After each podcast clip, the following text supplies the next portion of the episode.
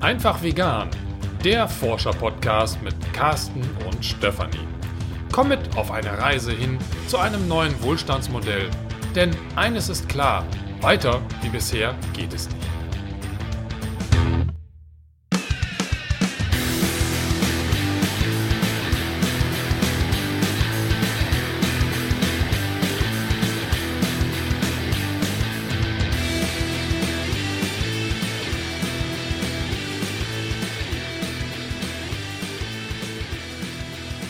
Diese Folge ist quasi eine Fortsetzung der vorangegangenen Folge, also eine Art Teil 2 zum Anderswohnen fürs Klima. Denn ich habe jetzt die Neuauflage des Buchs nach Hause kommen gelesen, das jetzt den Untertitel hat mit Nachbarschaften der Klimakrise begegnen. Und äh, dann habe ich noch ein zweites Buch gelesen, Zusammen Haushalten, warum es vorteilhaft ist, in Nachbarschaften zu leben. Äh, das bezieht sich auf das erste Buch und das sind eigentlich zwei kleine Büchlein, die ähm, mit in einem DIN A6 Format mit relativ geringem Umfang nochmal genau auf den Punkt bringen, wie wir eine Nachbarschaft aufbauen können. Und ich gehe da gleich drauf ein, vorab noch ein bisschen organisatorisches. Ich bin heute alleine. Carsten hat einen neuen Job angefangen und ist damit jetzt erstmal voll beschäftigt, was nicht heißen soll, dass wir den Podcast nicht zusammen weitermachen, aber er hat jetzt noch weniger Zeit als vorher. Und deswegen habe ich gedacht, diese Folge kann ich auch ganz gut alleine aufnehmen, äh, weil er die beiden Büchlein auch nicht gelesen hat und ich gerade dabei bin, äh, meine Bildungsurlaube äh, vorzubereiten. Also eigentlich ist es ein Bildungsurlaub, den ich zweimal gebe zum Thema aktiv fürs Klima. Das kann ich jetzt tun. Das ähm, mache ich in der ersten Novemberwoche und in der zweiten Novemberwoche für die VHS Hamburg.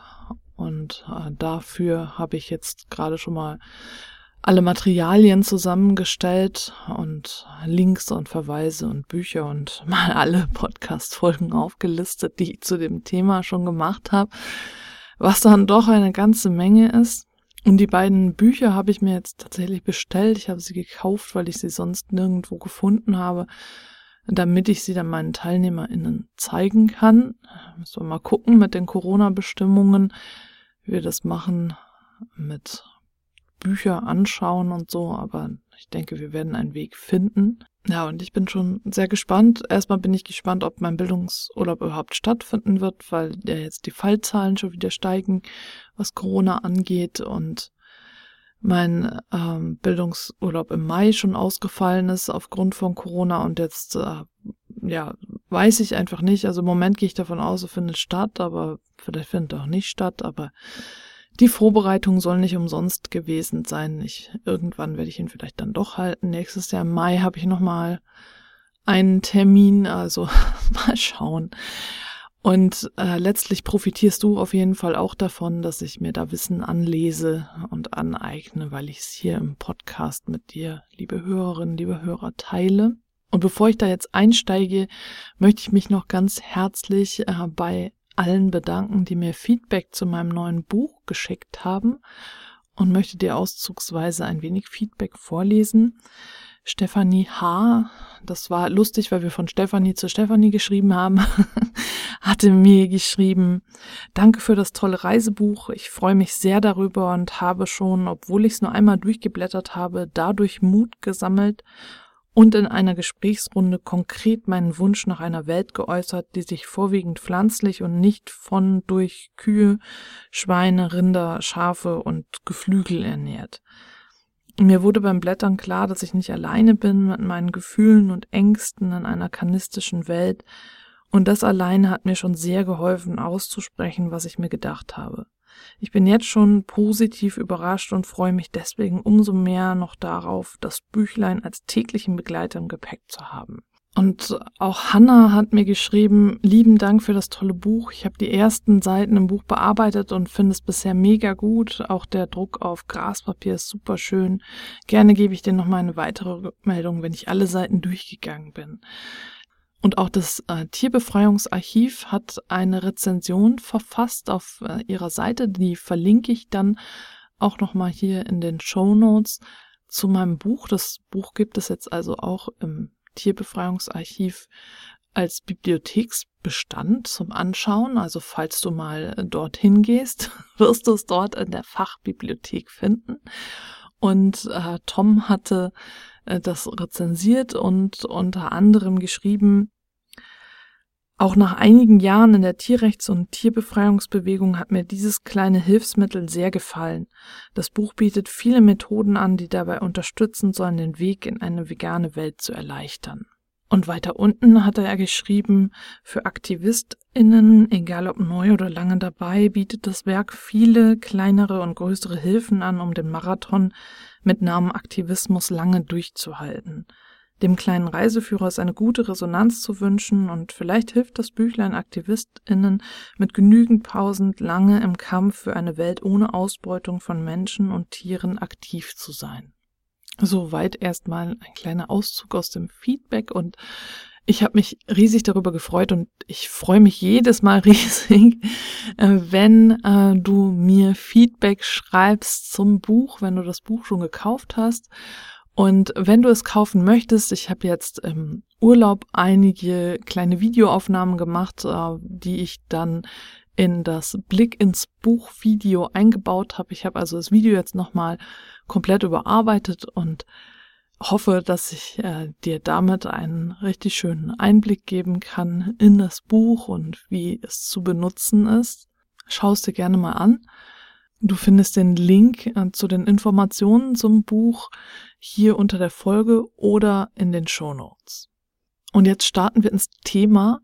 Wie gesagt, ich habe das Buch nach Hause kommen, die zweite Auflage, die überarbeitete Auflage durchgelesen. Diesmal komplett. Das letzte Mal habe ich es irgendwie nicht geschafft, die erste Auflage durchzulesen.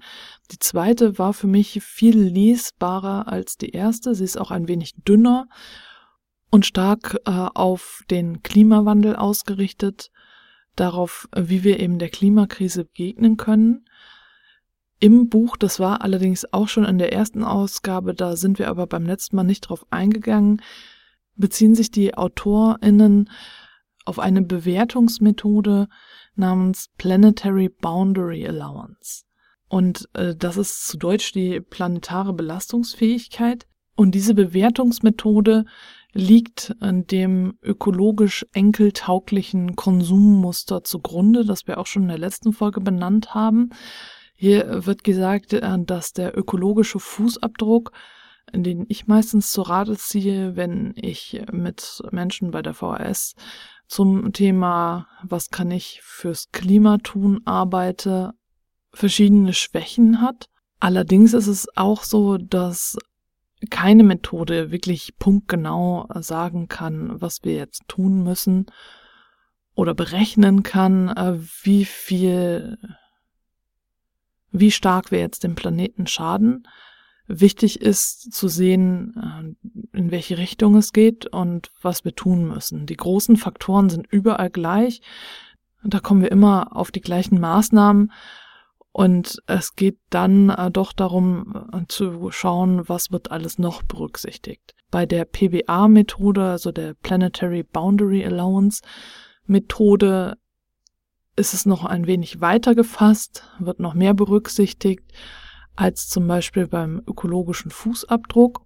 Und daraus entwickeln die AutorInnen des Buchs eben ein ökologisch enkeltaugliches Konsummuster. Das äh, war das, wo Carsten beim letzten Mal gesagt hat, diese 15 Kilo Fleisch pro Jahr und die 20 Kilo Milch oder äh, zwei Kilo Käse pro Jahr könnte man ja auch weglassen, weil das wirklich, wenn wir überlegen, das ist pro Jahr, nicht pro Woche, pro Monat oder so, sondern wirklich pro Jahr äh, wirklich sehr, sehr gering ist. Und das ist dann hier auch wieder aufgeführt und so ist das alles gleich geblieben. Was ich auch interessant fand, war, dass gesagt wurde, dass sie von einer veganen Verpflegung, einer rein pflanzlichen Verpflegung als Grund, als Basis ausgehen und dazu äh, kommt jetzt eben äh, dieser Fleisch- und Käse- und Milchkonsum, den man dazu rechnet, aber eben auch weglassen kann. Im Ganzen finde ich das Buch, wie gesagt, viel lesbarer als den Vorgänger. Das heißt, äh, wenn du dich da nochmal mit beschäftigen willst und mit dem ersten Buch vielleicht nicht weitergekommen bist, dann leg dir doch mal dieses Buch zu oder versuch es irgendwo auszuleihen. Äh, denn äh, dies, der Inhalt ist sehr, sehr wichtig und ich denke, dass das richtungsweisend ist für unsere Gedanken zum Thema Anderswohnen fürs Klima.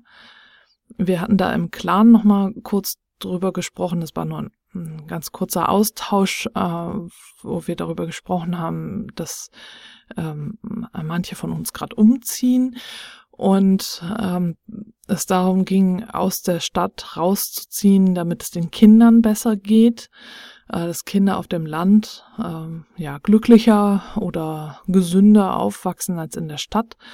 Und gerade das ist es ja, was wir mit diesen Nachbarschaften erreichen wollen, dass wir auch in der Stadt mit Kindern glücklich leben können und gesund.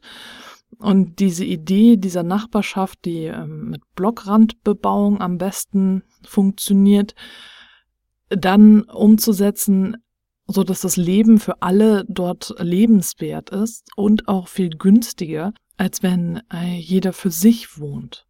Das geht jetzt quasi fließend über in äh, das andere Büchlein zusammen Haushalten, äh, wo wirklich ganz genau beschrieben wird, wie so eine Nachbarschaft aufgebaut werden kann und äh, dort auch eine vierköpfige Familie beispielhaft porträtiert wird, die, wenn sie konventionell in einer Vierzimmerwohnung in Zürich wohnt, dann äh, ziemlich viel Geld aufwenden muss, ziemlich viel Stress durch Pendeln zur Arbeit und äh, wenig Zeit für die Kinder. Dann aber, wenn sie in einer Nachbarschaft wohnen würde, das alles reduzieren könnte und äh, beide Eltern dann auch nur noch 50 Prozent arbeiten müssten, weil sich dort einfach in so einer Nachbarschaft dann auch die Kinder viel einfacher betreuen lassen. Und durch die kurzen Wege, der Grundstock einer Nachbarschaft ist ja, dass alles innerhalb von fünf Fahrradminuten oder 15 Gehminuten erreichbar sein sollte. Und dann auch lange Wege zur Kita oder irgendwas äh, zur Schule wegfallen, weil alles direkt in der Nähe ist und verschiedene Nachbarschaften ja aneinander grenzen und so der Austausch stattfindet was dann letztlich in Quartieren mündet, äh, die genauso groß sein können wie Kleinstädte und es so ein ganz anderes Leben ist als das, worauf wir uns heute fokussieren, dass wir versuchen, Eigentum zu erwerben und in Einfamilienhäusern äh, möglichst am Rand der Stadt oder in äh, Kleinstädten oder in Dörfern zu wohnen. Familien ist jetzt halt natürlich das, was mich gerade so interessiert, aber es, diese, das Konzept der Nachbarschaften wirkt äh, auch äh, der Einsamkeit von äh, ja, RentnerInnen oder älteren Menschen entgegen, die aus dem Berufsleben schon ausgeschieden sind und deswegen äh, kann nicht mehr teilhaben können in unserer momentanen Gesellschaft, aber in einer Nachbarschaft eben schon, weil äh, dort einfach das gemeinschaftliche Leben anders angelegt ist und die Möglichkeit besteht, äh, dann immer Kontakt zu haben und mitzuhelfen, wenn man das denn möchte. Als wir im Clan darüber diskutiert haben, kamen so verschiedene Befürchtungen hoch, dass einige gesagt haben, sich irgendwo beteiligen zu müssen, ist etwas Unvorstellbares, also etwas, was wirklich äh, Grausen auslöst. Also nicht im Sinne von, oh, ich habe keinen Bock, sondern das ist etwas, was ich nicht tun kann. Und äh, da ist auch in dem äh, Büchlein zusammen Haushalten die Lösung, dass es Budgets gibt, also zum äh, Zeitbudgets zum einen, äh, die äh, man jeder Einzelne, jeder und jede Einzelne dann einlöst, äh, indem er oder sie dann ungefähr drei Stunden in der Woche in die Gemeinschaft investiert. Und äh, wir können uns da dann auch rauskaufen quasi, so dass wir äh, dann andere dafür bezahlen, dass sie unsere Arbeit erledigen. Und das wäre zum Beispiel eine Möglichkeit. Und da würden dementsprechend auch Jobs geschaffen, wenn ein bestimmter Anteil äh, der BewohnerInnen dann äh, dort andere dafür bezahlt, ihre Arbeit zu erledigen, könnten so halt Teilzeitjobs auch geschaffen werden. Und mehr als Teilzeit muss auch überhaupt gar nicht gearbeitet werden, äh, weil die, das System der Nachbarschaft äh, so ausgeklügelt ist, dass einfach die Kosten viel geringer sind, als wenn jeder und jede für sich wohnt und die äh, Leistungen, die gegenseitig erbracht werden, äh, sich so weit in Waage halten.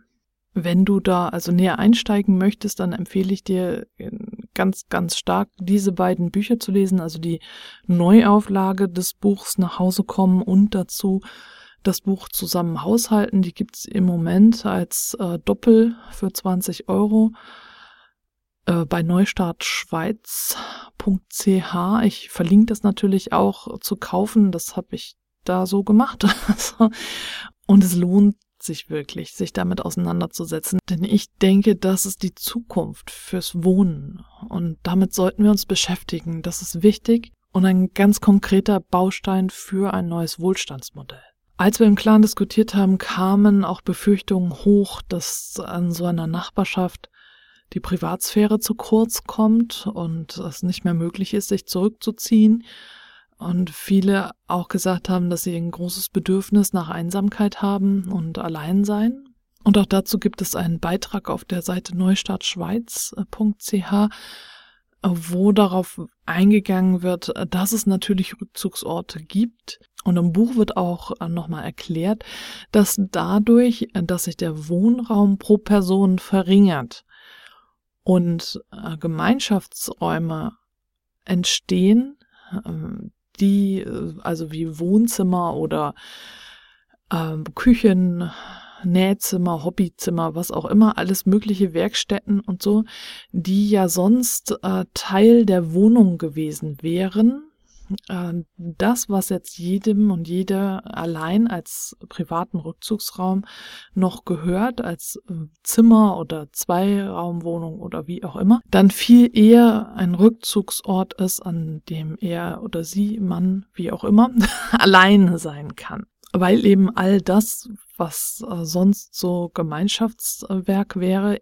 ausgelagert ist in gemeinschaftliche Räume. Und diesen Gedanken finde ich sehr spannend, dass es tatsächlich eben auch möglich ist. Und in so einer Nachbarschaft leben ja auch einfach ganz, ganz viele verschiedene Menschen und jede und jede hat andere Bedürfnisse und ich bin mir sicher, dass jeder und jede einmal das Bedürfnis hat, sich zurückzuziehen und allein zu sein, für sich zu sein. Von daher ist es nur natürlich, dass es mit berücksichtigt wird. Wie in der letzten Folge schon genannt, hatte ein Klarmitglied äh, sich dazu geäußert, dass wahrscheinlich niemand freiwillig putzen würde, dass es also Arbeiten gibt, die äh, nicht freiwillig erledigt würden, die dann liegen bleiben, weil sich keiner dafür findet. Und dazu habe ich in dem Zusammenhaushalten-Buch auch noch einen Abschnitt gefunden. Es ist also alles bedacht. Und äh, den möchte ich hier einmal kurz vorlesen. Der größte Teil der anfallenden Tätigkeiten wie Betreuen, Kochen oder Reinigen wird als gegenseitige Eigenarbeit durch Nachbarn geleistet. In welchem Bereich man sich mit seinem Eigenarbeitszeitbudget für die Nachbarschaft einbringt, ist abhängig von individuellen Interessen und Fähigkeiten. Etwa in einem Betrieb der Landbasis, bei der Kinderbetreuung, in der Versorgung oder auch kombiniert. Die aufgebrachte Zeit wird mehr als kompensiert, denn kollektive Infrastrukturen lassen sich effizienter bewirtschaften und damit fallen weniger private Hausarbeiten an. Das Leben wird günstiger, somit kann Erwerbsarbeit und Pendelzeit reduziert werden, was wir noch detailliert ausführen. Jene Tätigkeiten, für die sich keine Interessenten finden lassen, werden besoldet, was via Nebenkosten finanziert wird. Insgesamt leisten Nachbarn pro Woche rund drei Stunden Eigenarbeit. Wie viel genau ist abhängig von der Ausgestaltung und der Professionalisierung der Dienste. Dies festzulegen ist ein demokratischer Prozess. Zur Institutionalisierung kann die Eigenarbeit mittels einer Nachbarschaftswährung abgegolten werden. Wer sich auf der Landbasis oder in der Nachbarschaft engagiert, erhält ein Salär in dieser Währung. Mit diesem internen Geld muss ein Teil des Mietzinses abgegolten werden. Wer sich nicht engagieren kann oder will, vergibt sein Eigenarbeitszeitbudget gegen Bezahlung an Nachbarn und tauscht damit Landeswährung gegen internes Geld, um den erforderlichen Mietanteil entrichten zu können. Handicapierte Mitglieder erhalten ein passendes Grundeinkommen in Form der Nachbarschaftswährung und haben somit nicht oder nur in zumutbarem Rahmen mitzuarbeiten. Zitat Ende. Ich finde, dass das das sehr gut auflöst, auch die äh, Angst davor, dass es dann Arbeiten geben könnte, die keiner macht, wie das Putzen zum Beispiel. Dann ist das ein Job, der bezahlt wird.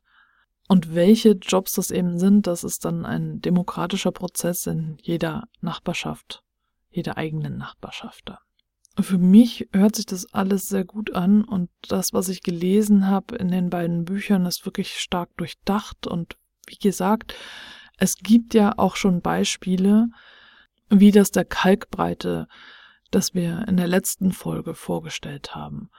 Und nicht nur das, äh, in einem Zusammenhaushaltenbuch wird auch nochmal darauf hingewiesen, dass das ja alles gar nicht neu ist, in Nachbarschaften zu denken, sondern äh, dass wir die meiste Zeit unserer Menschheit, also unserer Historie des Menschseins, 95 Prozent aller Menschengenerationen haben wir in Familien, Sippen und Nachbarschaften von 300 bis 600 Menschen gewirtschaftet.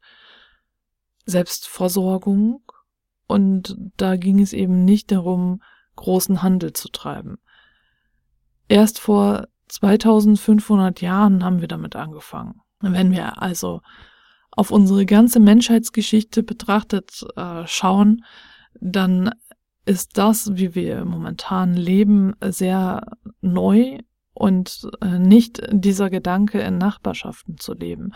Der ist einfach nur eine Rückbesinnung auf das Alte, auf das Bewährte, äh, wie wir vorher, bevor wir angefangen haben, Geld tatsächlich als Währung in die Welt zu bringen und äh, Handel global zu betreiben, also quasi bevor wir angefangen haben, die ganze Welt zu erschließen.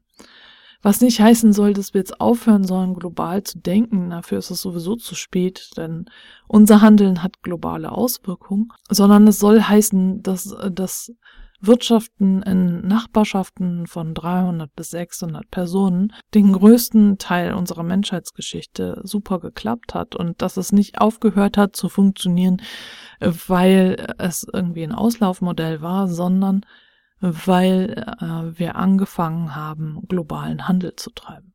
Und natürlich nicht nur das, Kriege zu führen und so weiter und so fort. Das würde jetzt aber zu weit führen, da jetzt noch drüber zu sprechen. Dazu empfehle ich dir dann historische Podcasts. Wer weiß, ich erkenne jetzt keinen, aber bestimmt gibt es davon ganz viele.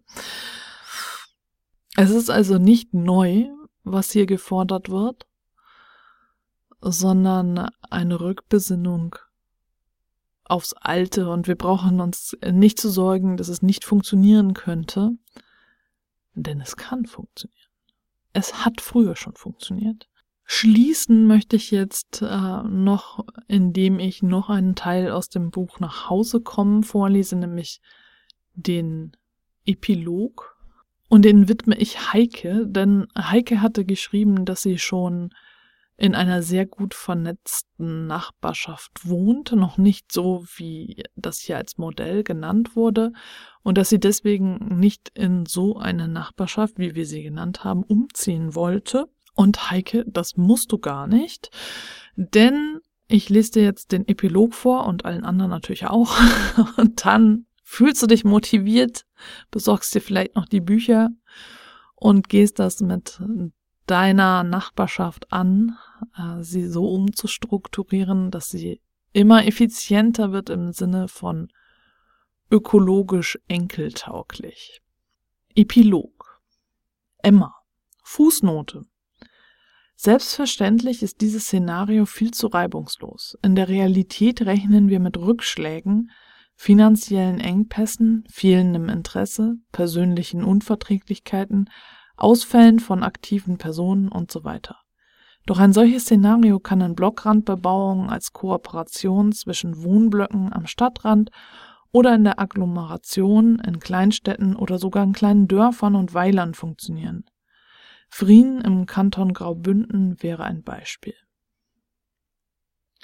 Es begann damit, dass Franziska und Enrico der Gemüsekooperative Orto Novo beitraten, die einige Kilometer vor der Stadtgrenze auf zwei Hektaren Gemüse für 200 Haushalte produzierte.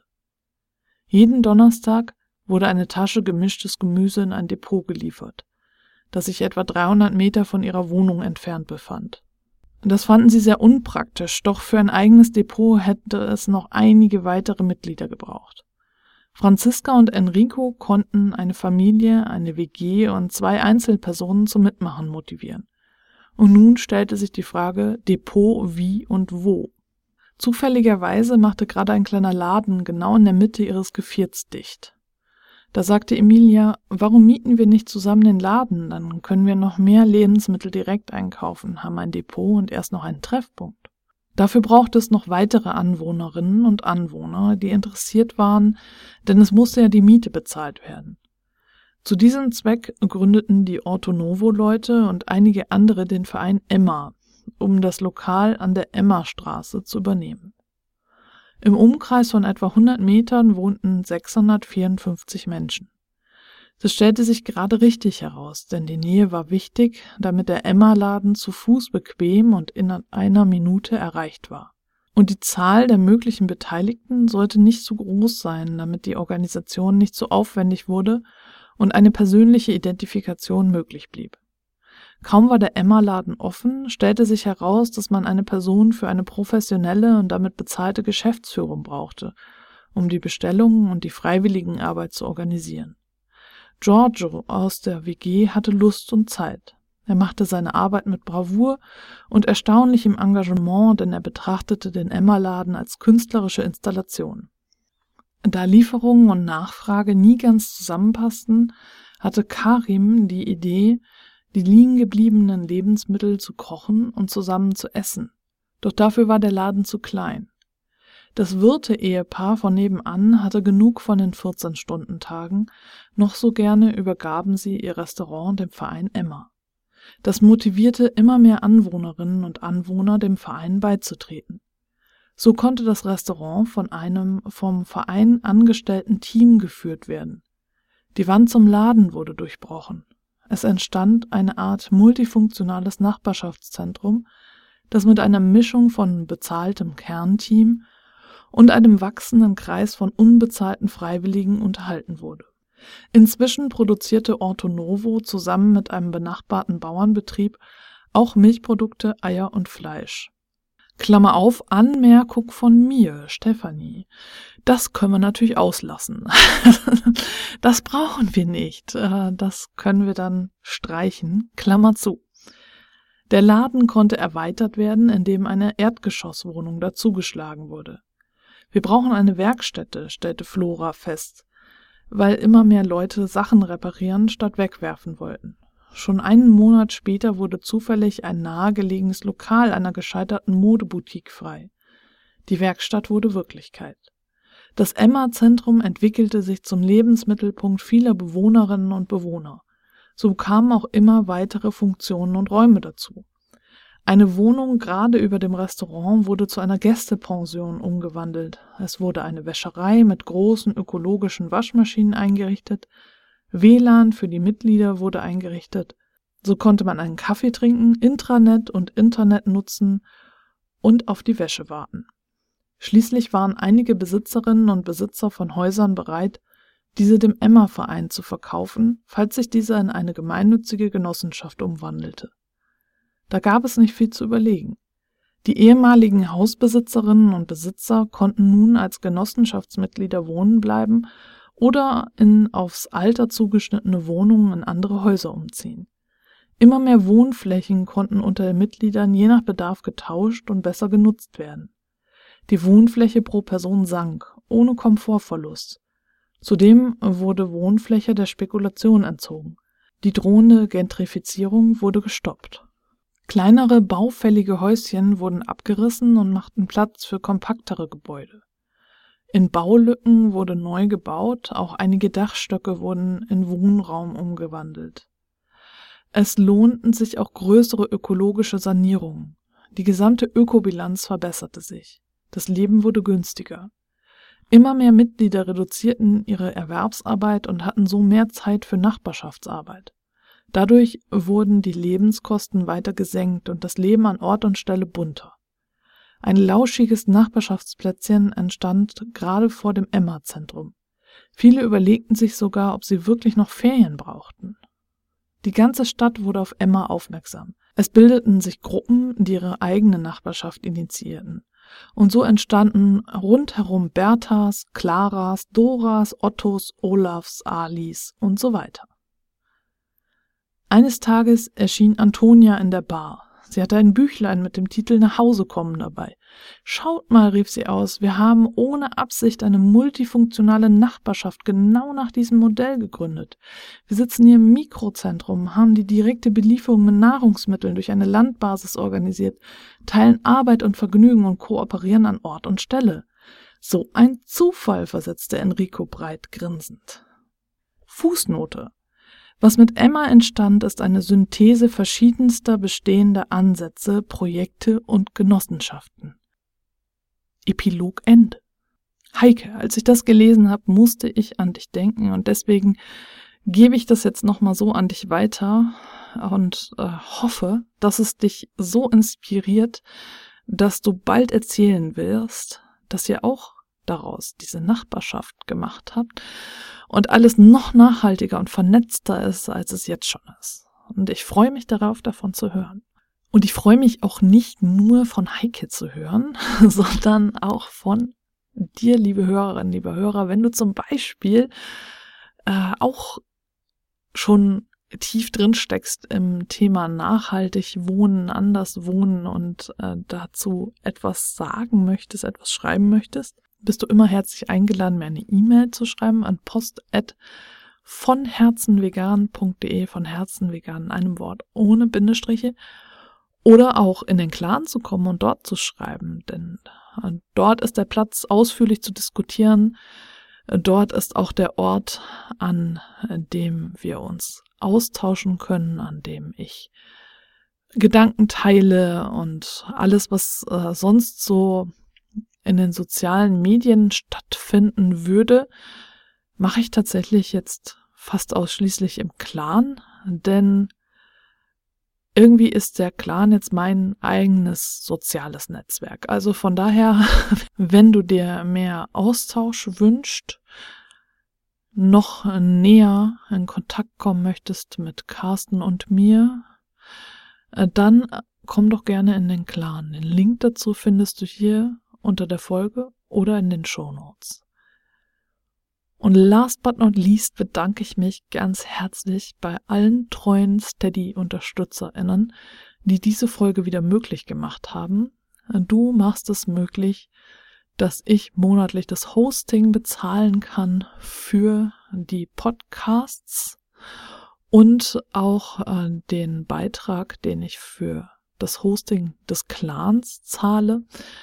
Äh, denn äh, dadurch, dass es ja völlig frei gekoppelt ist von Facebook oder anderen sozialen Medien, äh, zahle ich monatlich Geld dafür, obwohl es natürlich für dich immer kostenlos bleibt. Und durch deinen monatlichen Beitrag, liebes Steady-Mitglied, kann ich das auch weiterhin fortführen. Und nun erstmal danke fürs Zuhören. Und in der Metropolregion Hamburg sagt man Tschüss und bis zum nächsten Mal.